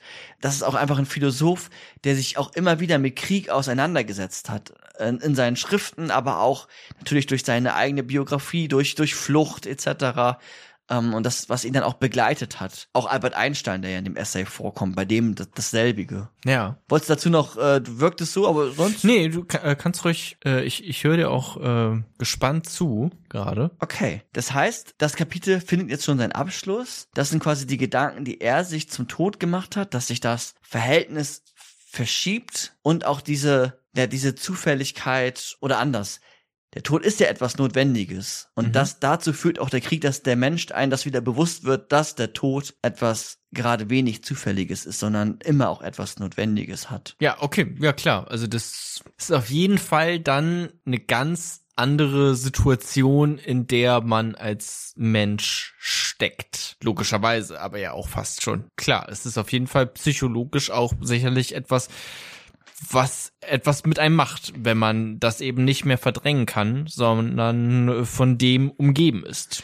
Jetzt haben wir ja äh, schon so psychoanalytische Ideen zum, zum Krieg, auch eine Notwend fast schon eine Notwendigkeit zum Krieg, weil wir immer schon in einem Kriegszustand hinsichtlich der Triebe äh, uns befinden. Und jetzt in, den, in dem Essay ist es jetzt so, okay, das ist ja es ist dann ja auch, wenn man das liest, erst einmal total pessimistisch, traurig, destruktiv. Und dann fragt sich auch dann Albert Einstein, der einen Brief an Sigmund Freud schreibt und sagt so etwas wie, naja, ich kenne mich damit eigentlich gar nicht so gut aus. Ich habe vielleicht eine Idee, wie man vielleicht so etwas wie, wie Frieden schaffen kann, weil guck dir das doch mal an, die Scheißwelt. Alles irgendwie, alles wird wieder zerstört. Wieso ist der Mensch so destruktiv? Freud, erklär mir das mal kurz. Warum ist der Mensch so destruktiv? Hm. Das haben wir jetzt quasi gemacht. Das ist Freuds Erklärung. Und dann fragt er weiter, und wie schaffen wir jetzt so etwas wie Frieden? Ist das überhaupt möglich bei so einem zerstörerischen Wesen? Ist da Weltfrieden überhaupt möglich? Und das haben wir uns ja am Anfang gefragt. Vor einer Stunde oder wie lange auch immer. Ja. Und das werden wir jetzt nochmal rausholen, die Frage. Und im letzten Kapitel für uns und auch mit Freud nochmal beantworten und das, was wir bisher mitgenommen haben, da einfließen lassen.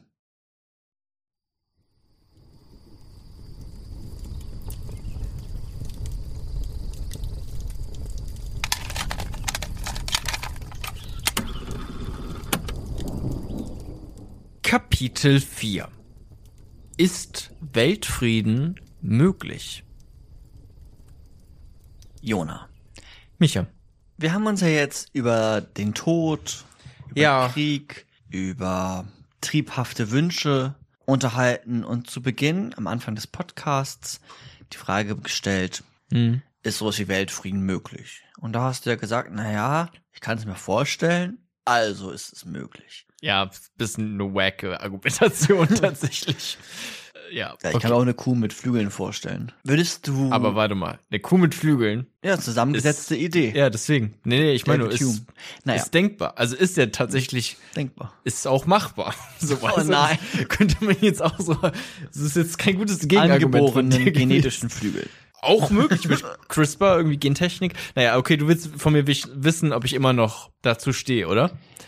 In erster Instanz, ja. Stehst du immer noch dazu? Und dann habe ich eine zweite Frage. Also ich ich würde immer noch dazu stehen. Ich muss natürlich alles auch noch mal ein bisschen verarbeiten und drüber nachdenken. Aber gerade, also ich sehe es auch, habe ich ja auch vorhin schon gesagt, wie äh, Sigmund Freud. Ich verstehe schon, okay, bestimmt gibt es so eine Art Todestrieb. Also irgendwo muss es ja herkommen, dass man überhaupt dazu in der Lage ist, befähigt dazu ist, andere Menschen äh, wirklich Grausamstes anzutun.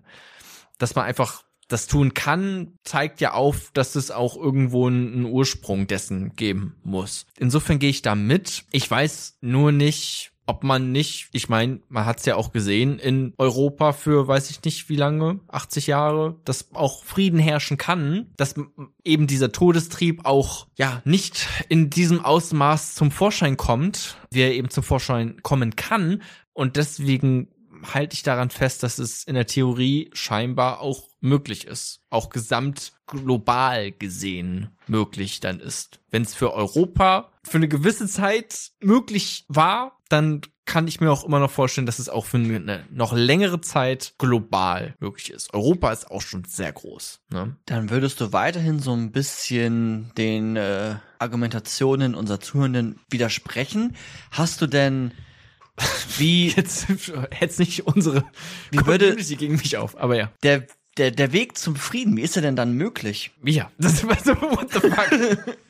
Das kannst du mich jetzt nicht ernsthaft fragen. Ja, ähm, also hast du auch schon so ein bisschen Schicke ich dir Peter äh, spät Peter. Schicke ich dir später per WhatsApp. Okay, das heißt, das ist noch quasi ein, ein bisschen offen geblieben. Könnte man ja jetzt noch mal äh, durchdenken, aber das würdest du jetzt sagen, okay, das kann ich bisher aus meinen aktuellen Gedankengängen ja, nicht sofort rausnehmen. Nicht. Nee. Okay. Au außer hätte sein, dass du irgendwie sagst, okay, das und das muss vorherrschend sein, das und das brauchen wir. Wenn wir wieder, wir hatten ja eben gerade kurz Stichwort Gentechnik, vielleicht kann man diesen Todestrieb irgendwie aus den, aus den Genen heraus crispern. Vielleicht ist das ein, ein Knus möglich. Knuspern. Ja, die CRISPR, diese Technologie, ja, ja. mit der man äh, Gene verändern kann, ob man das vielleicht, ich habe doch keine Ahnung. Ich kann dir jetzt keine Lösung für den äh, Weltfrieden hier darbieten. Leider nicht. Das findet ihr dann äh, bei Patreon hinter der Paywall. Richtig. Bei Freud ist es jetzt ja so, dass sich die beiden Protagonisten auch die Frage stellen des Weltfriedens. Ja. Und der Todestrieb hat ja schon so eine Tendenz. Also, die, also du meinst jetzt Freud und Albert Einstein. Genau. Ja. Sigmund und Albert. Ja. Die haben dann ja auch schon herausgearbeitet, dass die Tendenz zum Krieg auch immer wieder im Todestrieb wiederzufinden ist. Ja. Und gleichzeitig auch noch ganz kurz erwähnt wird, naja, dass der Mensch auch scheinbar so eine Veranlagerung hat, sich unterzuordnen und auch diese Idee von Staat akzeptiert, dass, dass, ähm, dass da Repräsentanten gewählt werden und dass es da niemanden gibt, der über deine Person dann Kontrolle ausübt. Also wir haben dann quasi auf der einen Seite den, diesen, diesen Todestrieb und auf der anderen Seite aber auch so eine Idee von Unterordnung.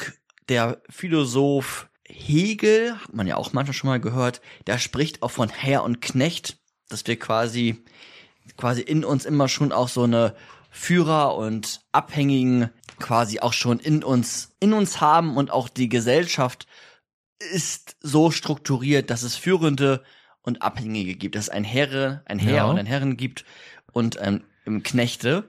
Mhm. Und das ist jetzt auch bei, bei Sigmund Freud so. Gibt's auch noch ganz spannende Ideen, wobei das vielleicht an einer anderen Stelle. Mhm. Jetzt überlegt Sigmund Freud gemeinsam mit Albert Einstein, weil er dann die Frage aufwirft, warum Krieg und kann es sich auch so etwas wie Frieden geben?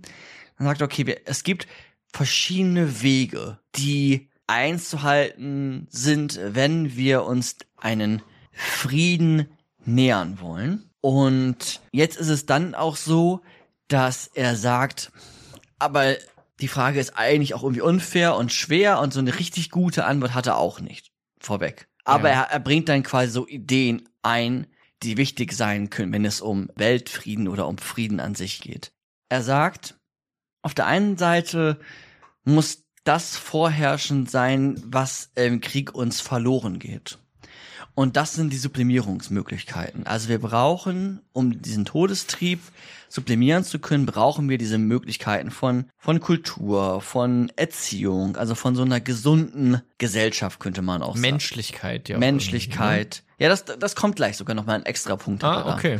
Menschlichkeit ist noch mal ein extra Punkt. Aber, ne, dass wir die Möglichkeiten haben, diesen Todestrieb ähm, quasi in Zaun zu halten, in Grenzen zu halten und auch zu veredeln, in welchen Formen auch immer. Das muss, sollte vorherrschend sein.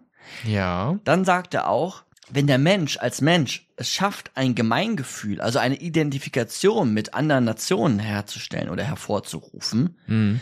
so ist dies immer auch eine pazifistische Möglichkeit, die Welt so voranschreiten zu lassen. Also durch Gemeingefühl, durch Identifikation zwischen Nationen oder zwischen Individuen schaffen wir so etwas wie eine, oder ist eine pazifistischere Welt auf jeden Fall denkbarer, sagt er. Also ein Gemeingefühl, Mitgefühl, sich in die anderen hineinzuversetzen. Das benötigen wir, um eine möglichst friedvolle Welt zu haben, bei gleichzeitigen Sublimierungen unseres Todestriebs.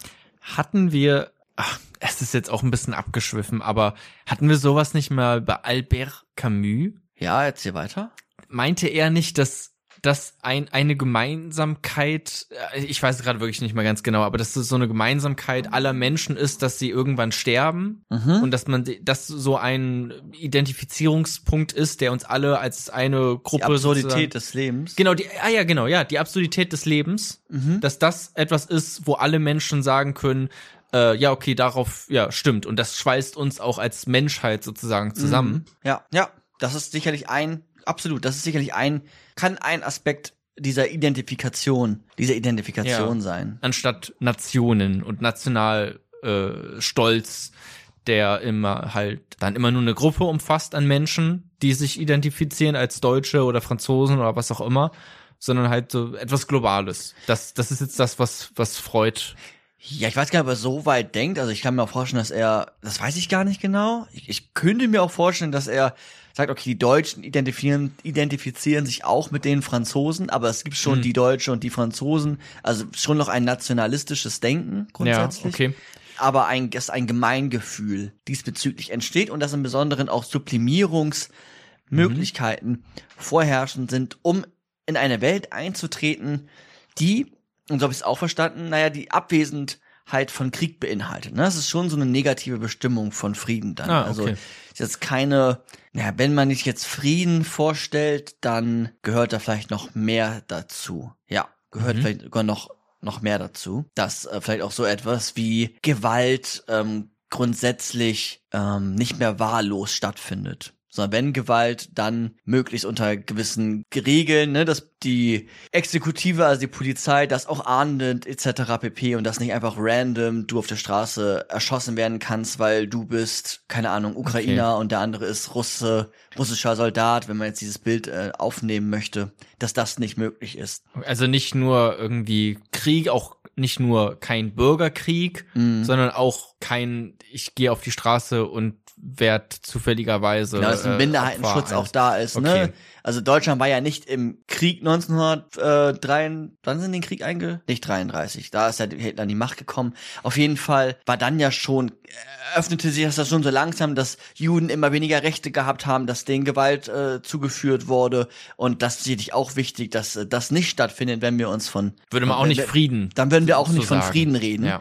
Ähm, aber jetzt grundsätzlich bei Freud ist, ist einmal das wichtig, also dass wir brauchen, ne, also dein Argument, was du jetzt quasi hattest am Anfang, füge das dem Gemeingefühl hinzu, füge das hinzu, Mhm. Identifikation füge hinzu, füge Sublimierungsmöglichkeiten hinzu, also Erziehung, Kultur, Strukturen, Regeln, Grenzen etc. So dass dieser Trieb äh, auf ja, Veredelt woan- wird. veredelt wird, woanders Genau. hingelenkt wird. Genau.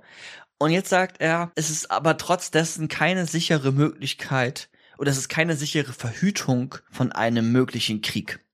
Also Krieg kann ja immer grundsätzlich möglich sein, wenn andere das, was du da gerade beschlossen hast, nicht haben und dich angreifen.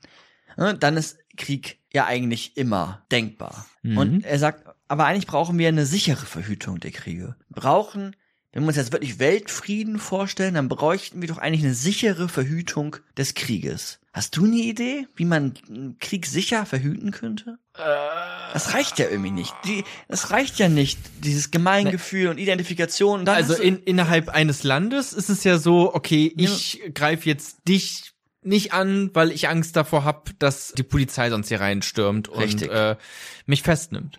Und das innerhalb von Nationen, innerhalb ja genau innerhalb von Nationen. Ja. äh, zwischen Nationen. Ja, sorry. genau. Und dann zwisch zwischen Nationen hast du das natürlich nur noch zu einem Teil, wenn man es jetzt mal wirklich global betrachtet, USA, Russland, also zwei Big Player, da hast du das natürlich nicht mehr. Ne? Also, was brauchst du? Aufrüstung.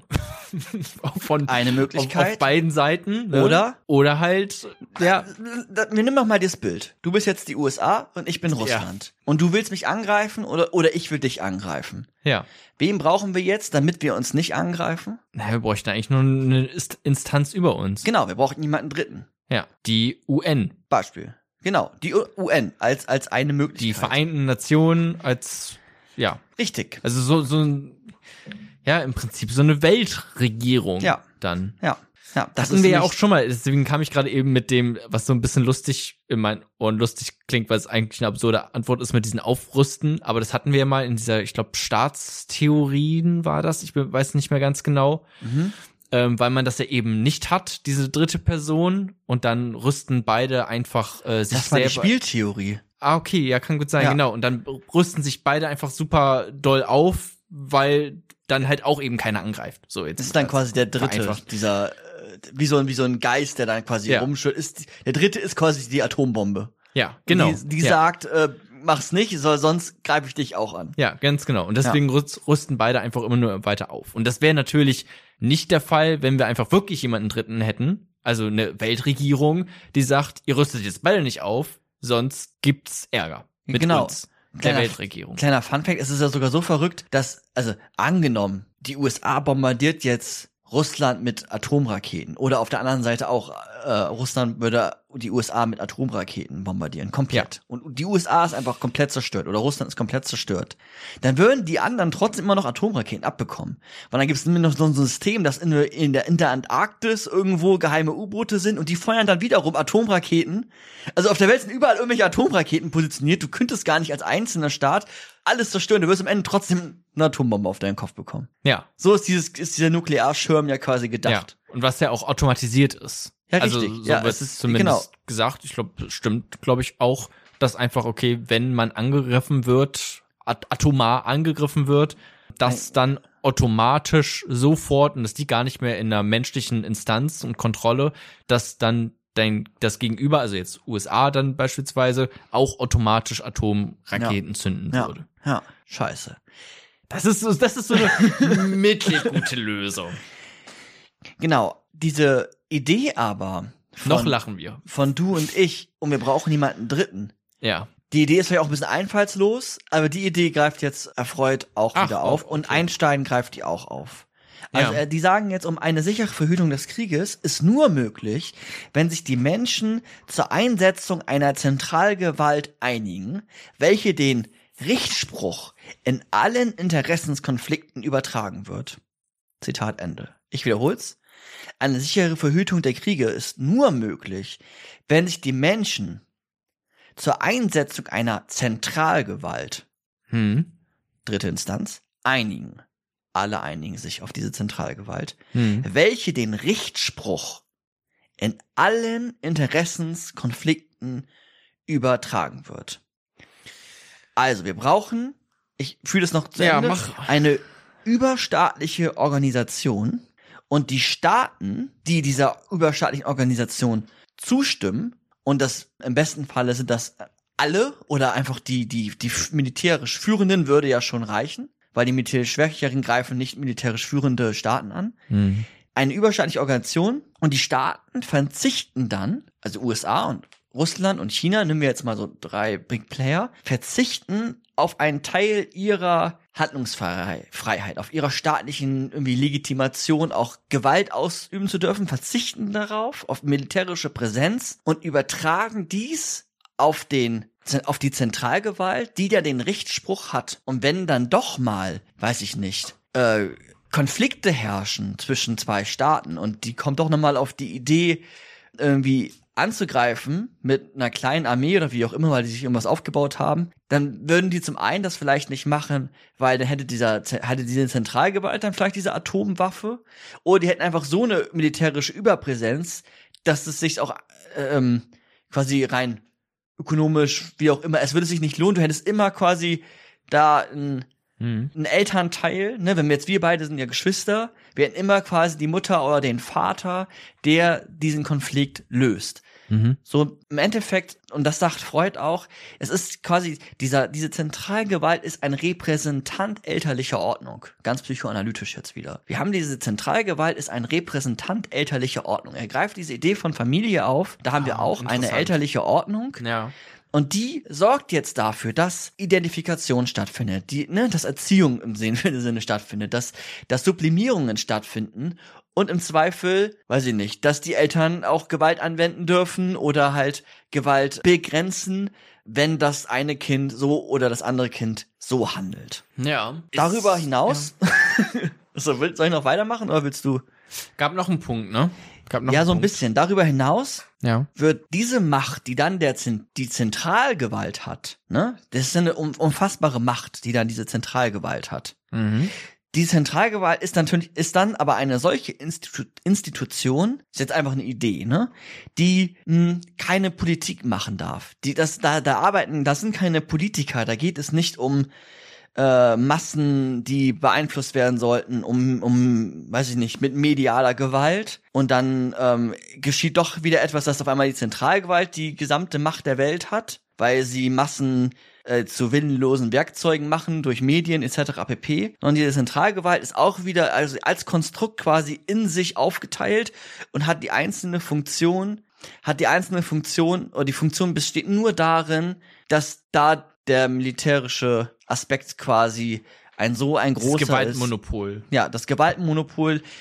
Und das haben wir ja, im Kleinen haben wir das ja schon. Also du und ich haben ja in Deutschland kein Gewaltmonopol, sondern das hat ja dieser übergeordnete große Staat. Ja. Den können wir ja auch gar nicht greifen. Als Idee ist es total schwer, dieses Deutschland irgendwie zu greifen. Erst einmal. Ja. man, ne, man muss sich schon viele Gedanken machen, um das zu verstehen. Mhm. Und so ähnlich soll, äh, wäre dann die Idee einer Zentralgewalt, dass so wie im Kleinen, im Staat, wie noch kleineren in dieser, im Sinne einer elterlichen Ordnung, dann ein Zentral, ein Zentralstaat darüber herrscht, dass die Gefahr minimiert wird, dass du ein Objekt bloßer Ereignisse wirst.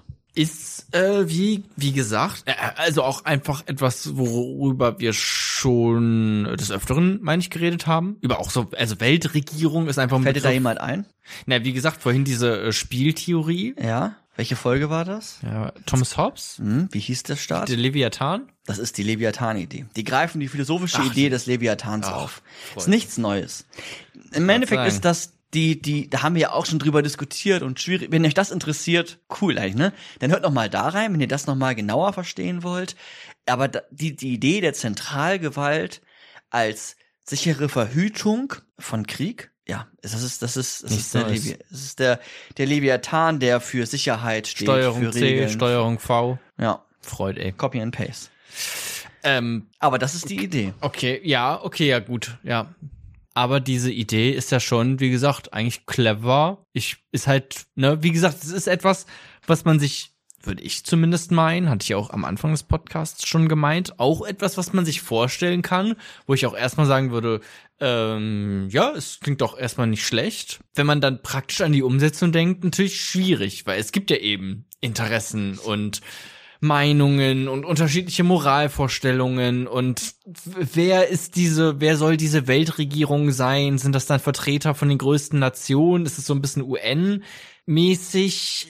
Ist das, ist, ist das die beste Lösung? Also solcher, naja, halt, ja, oder halt, halt sowas wie die, dann UN, halt einfach solche, so eine Art von Weltregierung, das, das bietet einfach natürlich auch viele Gefahren mit, mit sich. Das das, was ich sagen wollte, ne? Also, das natürlich auch Macht, wo Macht sich konzentriert, ist natürlich auch die Gefahr von Machtmissbrauch da. Es ist irgendwie so ein, ja, keine Ahnung, ich sehe es auch als eine Möglichkeit, aber ich wüsste gerade auch nicht, wie man das umsetzt und ob das so gut umsetzbar ist. Dafür ist es gerade auch zu komplex, dass ich das jetzt in so einem Gedankengang perfekt Ja. formuliert irgendwie darstellen könnte. Ja. Also ich sehe die Gefahr auch und da werden wir uns auch gleich nochmal so ein bisschen im Aufnahmeschluss an dem Thema uns befassen. Also hört da auf jeden Fall diese Episode rein. Ich glaube, das wird nochmal ganz gewinnbringend unser sein. anderes Format. Ja. Genau. Ähm, aber grundsätzlich, ja, das ist so ein bisschen die Idee. So ein quasi diese elterliche Ordnung, die wir eigentlich alle kennen. Zu, ist eigentlich irgendwie auch eine sehr einfallslose Idee, aber es ist eine Idee für einen möglichen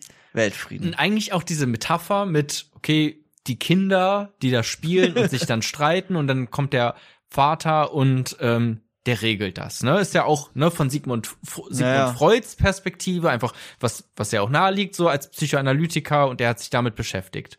Frage ist, wie regelt das der Vater? Wir kennen ja auch gute Exakt, ich wollte gerade sagen, wir autoritativ, also, wir alle kennen demokrativ, aggressiv, also wir alle kennen Väter, die halt eben nicht Gott pädagogisch sind. wertvoll. Man könnte ja auch Gott ist ja auch so eine dritte Instanz irgendwie, ne? Die halt Ja, ver auch. ver vermittelt. Das ist auch etwas, was mir vorhin so in den Kopf.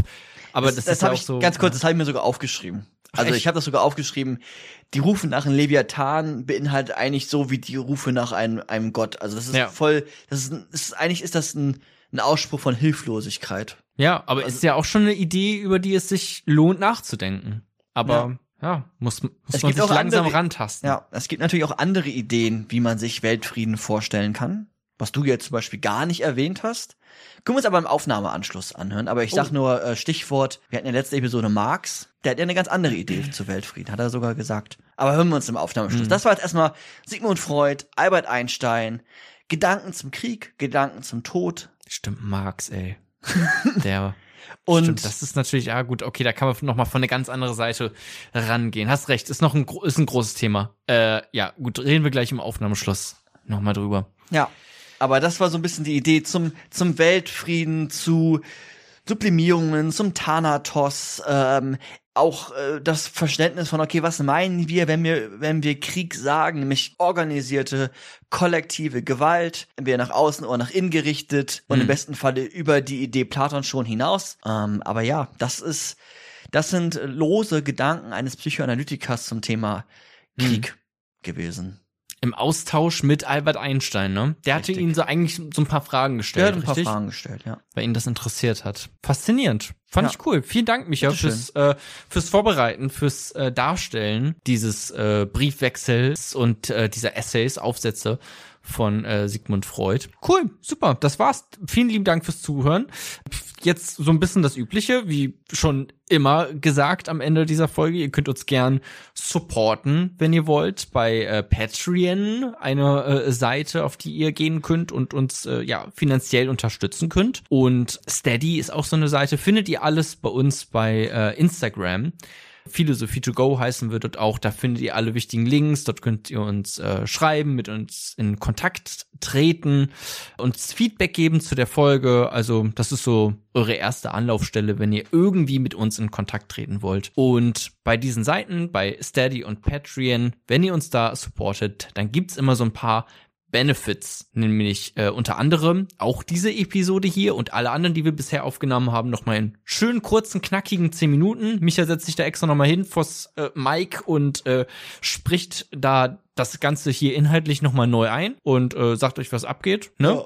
Gen ja, ne, ja, so ist es, so, ist es. halt, ne? in, in zehn Minuten nochmal ganz äh, kurz und knapp komprimiert, so wie sein. Ja. Und was auch noch ein Benefit ist, ist, dass wir euch da draußen, die ihr uns finanziell supportet, alle hier dankend, ihr werdet alle dankend erwähnt. Und ähm, das findet jetzt statt. 58 Namen, es geht los. Auf der Seite von Patreon haben wir Melanie, Katharina, Robin, der uns unterstützt, Anime Dreams, Thomas, Phile Philemon, Patrick, Dirk, Emanuel, Lobos, Ernst, Jenny, Tobias, Lena, Mira, Meta Paffein, Philipp, Max, Samuel, Jette, danke dir, Vera, Marc, Kami, ihr hört vielleicht schon den Abspann Musik gerade im Hintergrund vermutlich, Lukas, Sebastian, Hans, Martin, Rebecca, danke auch dir, Joey,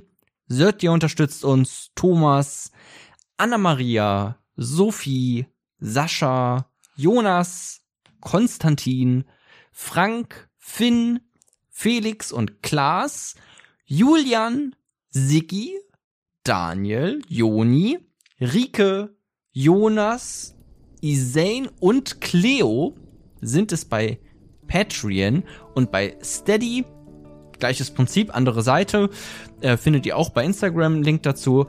Ist es Susanne, die uns unterstützt. Eva unterstützt uns. Jenif Jennifer, David, Helga, Dave Thomas, Felix, Rico, Chickedoodle, Karina, Luzi, Theresa und Sebastian.